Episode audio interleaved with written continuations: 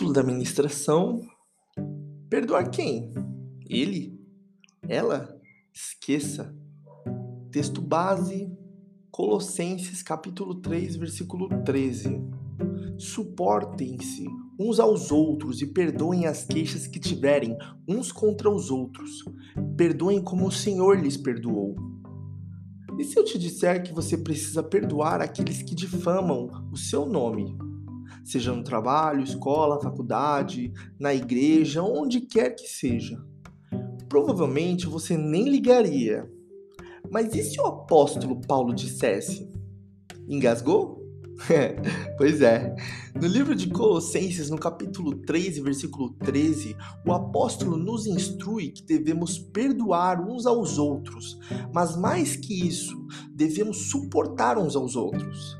E quando falamos de suportar, não estamos falando de aguentar alguém chato, mas sim de ajudar, manter de pé, estar ao lado para ajudar essas mesmas pessoas que você também tem que perdoar. Paulo também nos deixa um lembrete quando ele cita: perdoem como o Senhor lhes perdoou.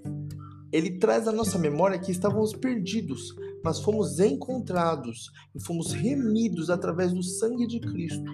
E esse mesmo sangue que nos tirou de uma vida de pecados para uma vida abundante graça também pode alcançar aqueles que te atacam e te fazem mal.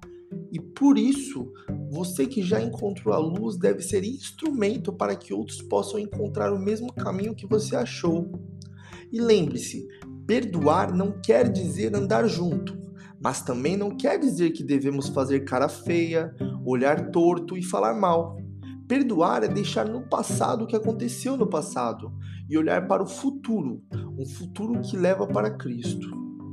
Agora, para finalizarmos, pense em alguém que tem tornado seus dias difíceis. Pense em alguém que algum dia te fez algum mal. Agora, Pense em como você pode ajudar ela a encontrar o caminho de Cristo. Pensou? Bom, agora esse é o momento que você vai desejar não ter escutado esse podcast, porque a partir de agora o Espírito Santo irá ser um, como um Google Calendar na sua vida.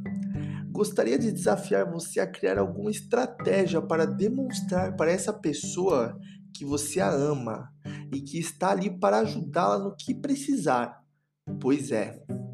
Não me odeie por isso, mas nós devemos praticar a metanoia, ou seja, a mudança de atitudes. E tem melhor forma do que a prática? Sugestão de música Lifehouse Everything.